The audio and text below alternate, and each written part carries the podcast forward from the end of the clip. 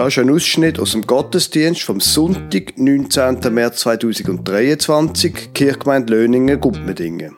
Sie hören eine Lesung, Johannes Kapitel 12, Vers 20 bis 26, der Predigtext, Jesaja Kapitel 54, Vers 7 bis 10, eine Geschichte und ein paar Schlussgedanken dazu. Alles vom Pfarrer Lukas Huber.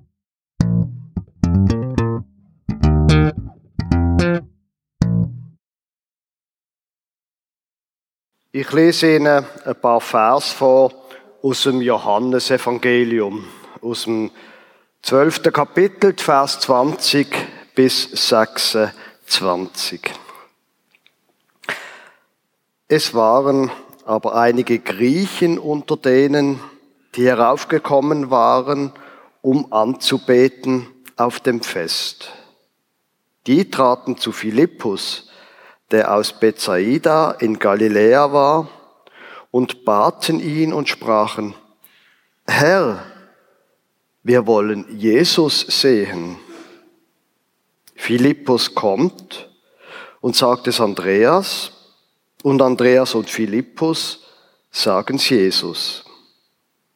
Jesus aber antwortete ihnen und sprach, die Stunde ist gekommen, dass der Menschensohn verherrlicht werde. Wahrlich, wahrlich, ich sage euch, wenn das Weizenkorn nicht in die Erde fällt und erstirbt, bleibt es allein.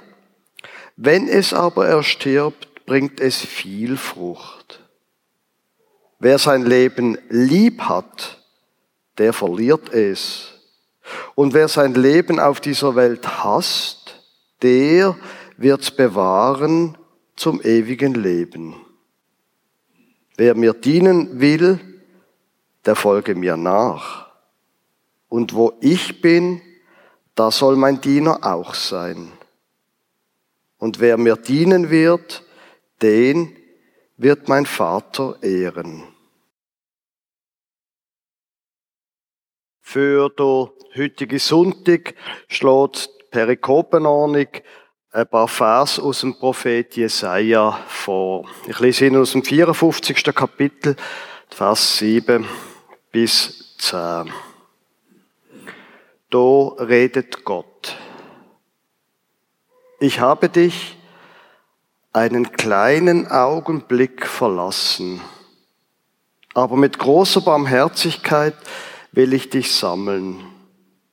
Ich habe mein Angesicht im Augenblick des Zorns ein wenig vor dir verborgen.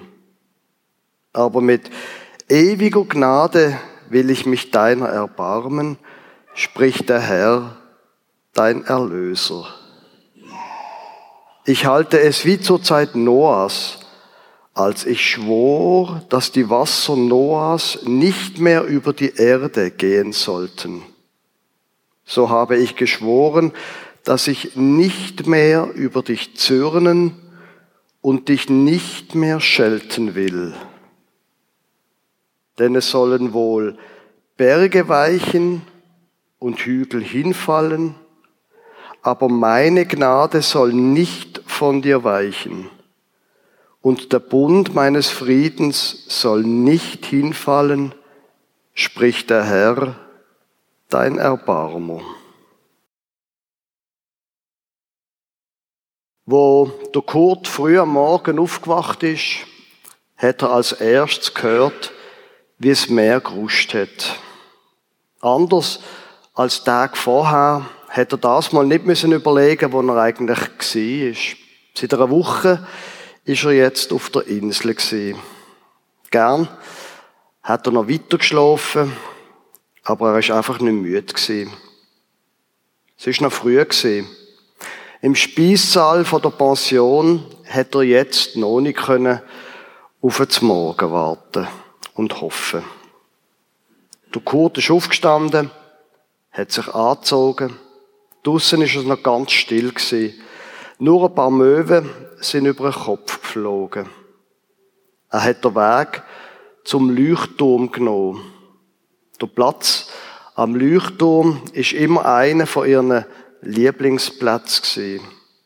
In seinem Schatten hat man wunderbar aufs Meer können rausschauen. Und Kathrin hat immer gesagt, Leuchtturm haben so etwas Tröstliches. Jetzt ist der Kurt allein da gesessen. Es ist verkehrt gewesen, so. Alles ist verkehrt gewesen. Dass Kathrin nicht mehr bei ihm ist, dass er allein auf die Insel gereist ist, wo sie doch seit so vielen Jahren ihre Frühlingsferien immer dort verbracht haben. Immer kurz vor Ostern, wenn es noch nicht so voll war. Dass die Kathrin gestorben ist, alles verkehrt. Gespräch mit seiner Schwiegertochter ist plötzlich in seinen Gedanken erschienen. Erst zwei Tage vor der Abreise hat er ihr gesagt, dass er wird auf die Insel fahren, wie jedes Jahr, um die Zeit. Lisa ist mit einer Pfanne Eintopf vorbeigekommen, das Baby auf dem Arm. Sie ist entsetzt gewesen. Wolltest du wirklich allein dort anfahren? Tut dir das gut? Glaubst du, dass du dich dort erholen kannst? Das sind die Fragen gewesen, wo sie gestammelt hat. Aber es ist ihm gar nicht um Erholung gegangen. Es ist eher eine Art Pilgerfahrt an der Ort, wo er mit der Kathrin jedes Jahr neu so intensive Tage hat, mit Zeit füreinander, mit langen Gesprächen, langem Schweigen, mit einem guten Schweigen. Er hat gehofft, dass Kathrin ihm da nochmal würde ein bisschen nach sein. Aber all das hätte er der Lisa nicht können erklären. Seine Schwiegertochter ist ihm immer ein bisschen fremd geblieben. Mit ihrer energischen, manchmal ein bisschen schroffen Art. Ganz anders als Kathrin, wo sanft war und zurückhaltend. In diesem Augenblick aber hat Lisa nur rotlos ausgesehen und fast ein bisschen verzweifelt. Er hat Schatten unter den Augen von ihr gesehen. Wahrscheinlich haben die Kinder sie wieder aus dem Bett rausgeholt in der Nacht. Aber er hat nichts auf die Frage von der Lisa gesagt. Aber das Baby hat doch Geburtstag hat sie noch gesagt, aber er hat gespürt, dass sie schon aufgegeben hat, ihn zurückzuhalten. Geburtstag vor den Enkelkindern haben sie sonst immer groß gefeiert. Kathrin hat wunderbare Torten gemacht, mit Marienkäfer und Igel verziert. Sie hat liebevoll Päckle gepackt. Aber auch da ist es gesehen, wie wenn sie alle Freude mitgenommen hätte. Der Geburtstag ist ihm merkwürdig gleichgültig gewesen. Eine Art Ritual aus einer anderen Welt, aus einer Welt, wo untergegangen ist. Er hat noch nicht einmal daran gedacht. Der Kurt hat angefangen frieren, obwohl er warm angezogen war. Er ist aufgestanden und ist in Richtung Hafen gegangen. Die Bäckerei hat schon offen gehabt. Er hat einen Kaffee getrunken und ein Gipfel gegessen. Am Nachbartisch ist ein Bar in seinem Alter gesessen, hat leislich und vertraut miteinander geredet. Wie oft haben Kathrin und er so beieinander, sind beieinander gesessen. Es hat ihm einen Stich gegeben in der Brust. Bald ist er wieder gegangen, hat sich auf den Weg zur Pension gemacht. Dann haben plötzlich die Kirchenglocken angefangen zu Und wo er an der Kirche vorbeigekommen ist, hat er die offene Türe gesehen. Ohne etwas zu studieren ist er reingegangen. Die Kirche war halb voll. Vorne ist eine Taufgesellschaft gesessen. Mit einem Säugling in einem herzigen weißen Taufkleid. Der Kurt hat sich einen Platz gesucht, irgendwann am Rand. Der Gottesdienst hat angefangen mit einem schwungvollen Orgelstück, wo der Pfarrer die Gemeinde begrüßt hat, hat der Kurt an den Pfarrer denkt, wo der Kathrin ihre Beerdigung geleitet hat. Er hat sich nachher kaum mehr können erinnern an das, was der Pfarrer gesagt hat. Aber er hat sich an seinen Blick erinnert. Augen, wo voll vom Mitgefühl sind. Und wie seltsam gut ihm das da hat, das Mitgefühl von einem Fremden. Der Kurt hat die Taufgesellschaft angeschaut. Der Säugling im weißen Kleid ist jetzt zu einer älteren Frau weitergereicht worden. Wahrscheinlich. Die Großmutter, sie ist in seinem Alter gesehen. Liebevoll hat sie das Bündel in ihrem Arm hin und her bewegt. Offenbar ist auch sie allein gewesen. Der Kurt hat in der Gruppe in der ersten Reihe keinen passenden Mann gefunden. Die letzte Taufe, die er erlebt hat, ist die von seinem Enkel. Wie sich Katrin gefreut hat, dass nach zwei Enkelinnen noch ein Bub dazugekommen ist. Aber seine Taufe hat sie schon nicht mehr erlebt. Da ist es schon drei Monate her dass sie verunglückt war. Der Kurt hat Mühe gehabt, sich an die Taufe zu erinnern. Er ist starr vor Uhr dabei gesessen. Nach dem Gottesdienst ist er gerade gegangen. Es ist ihm bewusst worden, dass er seinen Enkel seit der Katrin ihrem Tod noch kein einziges Mal auf dem Arm hat. Er hat ihn kaum einmal angeschaut. Plötzlich ist der Pfarrer auf der Kanzel gestanden und hat umständlich eine Bibel aufgeschlagen. Der Kurt hat sich gezwungen, ihm zuzulosen. Ich habe dich einen kleinen Augenblick verlassen, spricht der Herr, hat der Pfarrer vorgelesen. Verloren, hat der Kurt gedacht. Verloren. er hat gut gewusst, was Verlassenheit ist, wie sich Verlassenheit anfühlt. Nie in seinem Leben hat er sich so verlassen gefühlt wie in den vergangenen Monaten ohne die Katrin. Eigentlich hat die Welt stillstehen, nachdem sie gestorben ist. Der Kurt hat Wochen gebraucht, zum begriffen, dass sich die Welt einfach weiterdreht hat.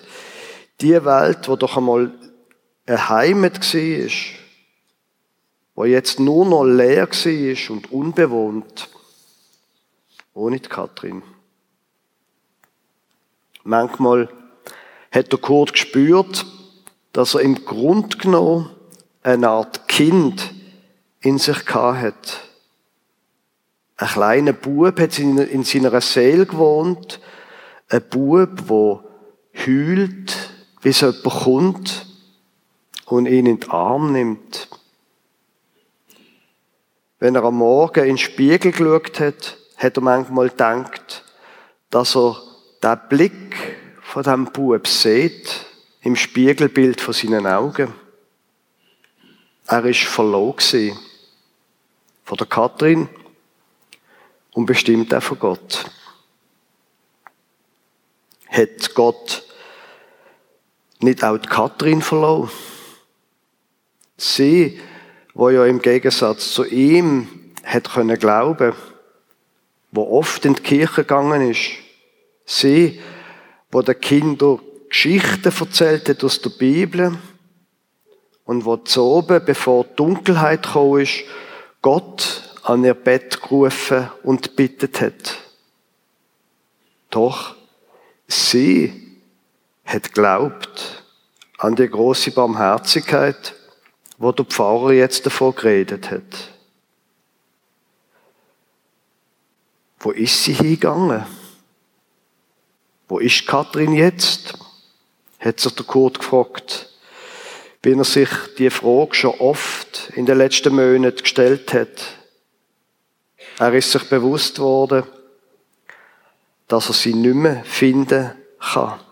Daheim nicht, auch auf der Insel nicht. Sie war fort. Im Spital, nach dem Unfall, ist sie noch einmal zu Bewusstsein gekommen. Und sie hat ihn einen Augenblick lang noch angeschaut, mit einem klaren, mit einem seltsam eindringlichen Blick. Aber dann hat sie über seine Schulter geschaut, als wäre dann noch jemand anders zu ihr ans Bett gekommen. Und vielleicht ist es wirklich so gewesen. Ein paar, paar, ein paar Momente später ist sie fort gewesen. Und er allein. Sie ist gegangen gewesen. Sie ist fort, hat der Kurt gedacht. Aber wenn das von der Verlassenheit so wahr ist, ist denn auch das andere wahr? Ist Gott nicht da gewesen für einen kurzen Moment, wo der Unfall passiert ist, aber jetzt ist er da. Der Kurt hat probiert, das zu denken, dass Kathrin nicht ins Nichts gegangen ist, nicht in ein gleichgültiges Dunkel, sondern in eine große, ewige Barmherzigkeit. Er hat nochmal aufgelost, wo der Pfarrer erklärt hat, im Hebräisch ist das Wort für Barmherzigkeit das gleiche Wort wie für Mutterlieb. Der Kurt hat probiert, sich das vorzustellen. Die Kathrin liegt bei Gott in einem Mutterlieb, wie ein Embryo, wo im Leben entgegengetragen wird. Oder wie ein Samenkorn, wo in der Erde liegt und darauf wartet, dass der Winter vorbeigeht. Der Kurt hat ein Wort nachgelost, wo ihm irgendwie vage bekannt vorkommen sind. Es sollen wohl Berge weichen und Hügel hinfallen, aber meine Gnade soll nicht von dir weichen und der Bund meines Friedens soll nicht hinfallen, spricht der Herr, dein Erbarmer. Der Kurt hat sich gefühlt, als hat ihm jemand die Hand auf die Schulter gelegt. Er hat einen Hauch von Wärme und Trost gefühlt. Die Kathrin ist bei Gott. Sie wird's gut haben. Es ist ein naiver Gedanke und ein einfacher. Aber der Kurt hat sich an ihm festgehoben und er hat gespürt, dass er über dem Gedanken ruhig worden ist. Wo der Taufgottesdienst fertig war, hat der Kurt auf die Uhr geschaut. Die Fähre am frühen Nachmittag würde er ohne Pressieren erreichen. In der Pension hat er seine Sachen gepackt. Beim Sohn von der Wirtin hat er die Rechnung gezahlt froh, dass da keine Fragen gestellt hat. Wahrscheinlich ist er gewohnt gewesen, dass die Gäste manchmal wankelmütig gewesen sind in ihren Reservationen. Flüchtig hat der Kurt daran gedacht, dass er ja keinen Platz reserviert hat für die Fähre. Aber er ist sich sicher gewesen, dass er mitgehen kann. Was er hat tun, ist zu richtig gewesen, als dass sich ihm hat können etwas entgegenstellen. Mit dem Nachmittag ist er auf dem Festland eingetroffen. Auf dem Rückweg hat er nur wenig Pause gemacht. Einmal hat er angehalten, hat im Autobahnrestaurant ein Teddybär gekauft und ein Holzauto, wo er gedacht hat, es würde einem Kind am ersten Geburtstag Freude machen. Zu oben am 10 hat er auf einem Parkplatz ein bisschen probiert zu schlafen, aber er hat keinen Schlaf gefunden. Es hat ihn viel zu stark zurückgerufen. Es ist schon sehr nach Mitternacht gewesen, wo er das Dorf vor sich sieht. Er fährt am Friedhof vorbei, er widersteht der Versuchung, ans Grab von der Kathrin zu gehen. Er nimmt nicht den normalen Weg, sondern er fährt an dem Haus vorbei, wo sein Sohn mit der Familie lebt. In dem Zimmer, wo der Bastian seinem ersten Geburtstag entgegenschläft, hat ein kleines Nachtlicht beim Fenster brennt. Nachtlichter im Zimmer von einem schlafenden Kind, das ist fast so tröstlich wie Leuchttürme, hat der Kurt gedacht. Daheim hat er den Koffer nur noch reingetragen, dann ist er ins Bett gegangen. Ich freue mich auf morgen, hat er verwundert gedacht. Und er hat die Freude willkommen geheissen, wie ein lang vermisster Freund. So ist er eingeschlafen. Liebe Gemeinde, die Erfahrung von Gläubigen von allen Zeiten ist folgende. Gott ist nicht nur ein Gott, der sich offenbart, er ist auch ein verborgener Gott. Deus absconditus haben die Reformatoren das genannt. Man versteht nicht alles auf dieser Welt. Es passieren Sachen, wo man nicht verdient hat. Unglück, Krankheiten, Fehler, wo andere machen, Fehler von einem selber. Und plötzlich merkt man, Gott ist nicht da. Er hat mich verloren. Das ist eine schmerzliche Erfahrung, aber eine wahre Erfahrung. Und man fragt sich, Warum hat mir Gott verloren? Der Jesaja erklärt sich so. Das, sagt er, ist im Augenblick vom Zorn von Gott passiert. Warum aber Gott zornig ist, bleibt in dem Text offen. Wegen unserer Sünde? Die Erfahrung von vielen Menschen in der Bibel und auch seither ist, nein, unsere Fehler, unsere Sünde, das ist nicht der einzige Grund. Im Buch Hiob, ein ganzes Buch, wo es um die Frage geht, und die Frage von der Sünde wird nicht aufgeklärt. Nur Gottes Erkenntnis kommt aus dem Leid. Warum jetzt aber? Der Zorn von Gott, wo der Jesaja davon redet. Es muss offen bleiben. Tatsache ist, und ich glaube, es ist gut, wenn wir uns das immer wieder vor Augen führen, wir werden Gott nicht können verstehen. Und wenn wir uns das eingestehen, dann sind wir in guter Gesellschaft. Ich meine, von Jesus selber heißt es, er hat mit Gott gerungen und kämpft. Und am Schluss betet er genau das. Mein Gott, mein Gott, warum hast du mich verlassen? Ich meine, er ist der Sohn von Gott gewesen. Ähnlich paradox, die Lesung von vorher. Wenn das Weizenkorn nicht in die Erde fällt und er stirbt, bleibt es allein. Wenn es aber erstirbt, bringt es viel Frucht.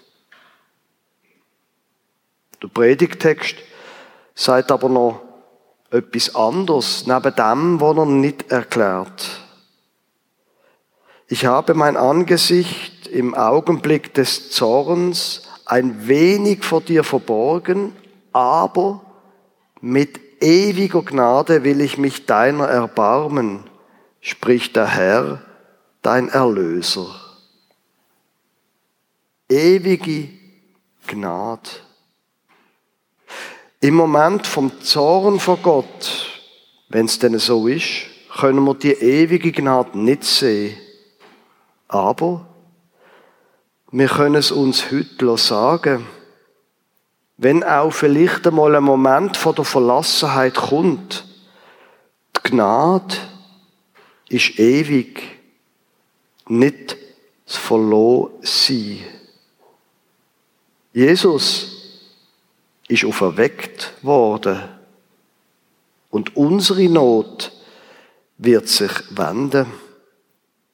Denn es sollen wohl Berge weichen und Hügel hinfallen, aber meine Gnade soll nicht von dir weichen und der Bund meines Friedens soll nicht hinfallen, spricht der Herr, dein Erbarmer. Amen.